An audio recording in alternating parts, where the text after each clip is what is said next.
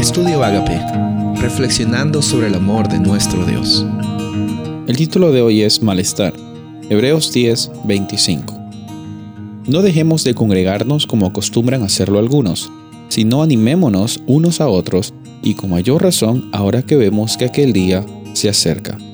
La experiencia, como vimos el día anterior, de los primeros cristianos en este, que eran los que recibían esta carta de este libro de Hebreos, eh, tenían quizás situaciones complicadas. Una de ellas era eh, los insultos que recibían, por otro lado estaba la cárcel que algunos pasaban, eran problemas legales, problemas quizás de, sociedad, emocionales, eh, otros también quizás por problemas económicos, por la circunstancia en la que ellos se encontraban.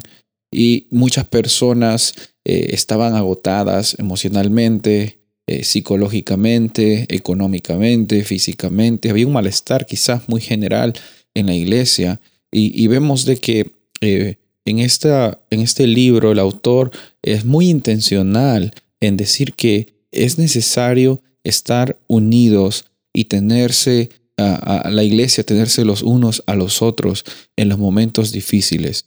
No está diciendo aquí que el hecho de congregarse en un lugar les iba a dar a ellos eh, la oportunidad de acceder a más salvación o más favor de Dios. No, está diciendo que en las circunstancias difíciles, en los malestares que las personas tienen, muchas veces eh, el, enemigo intenta hacernos eh, separar por problemas tan pequeños que existen en las iglesias o que se hacen tan grandes simplemente por el orgullo humano, porque queremos que nuestra voluntad se haga y no la voluntad de Dios.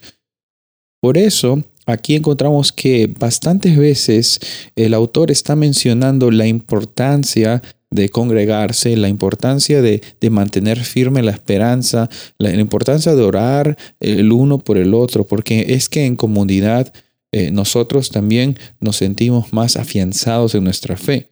Obviamente esto ya es algo que sabemos, tu experiencia de salvación es personal entre tú y Dios. Pero qué hermoso también es saber que podemos tener personas que están con nosotros en esta jornada. Personas que pueden eh, escucharnos y sin juzgarnos, orar con nosotros, estar con nosotros en los momentos altos y en los momentos bajos.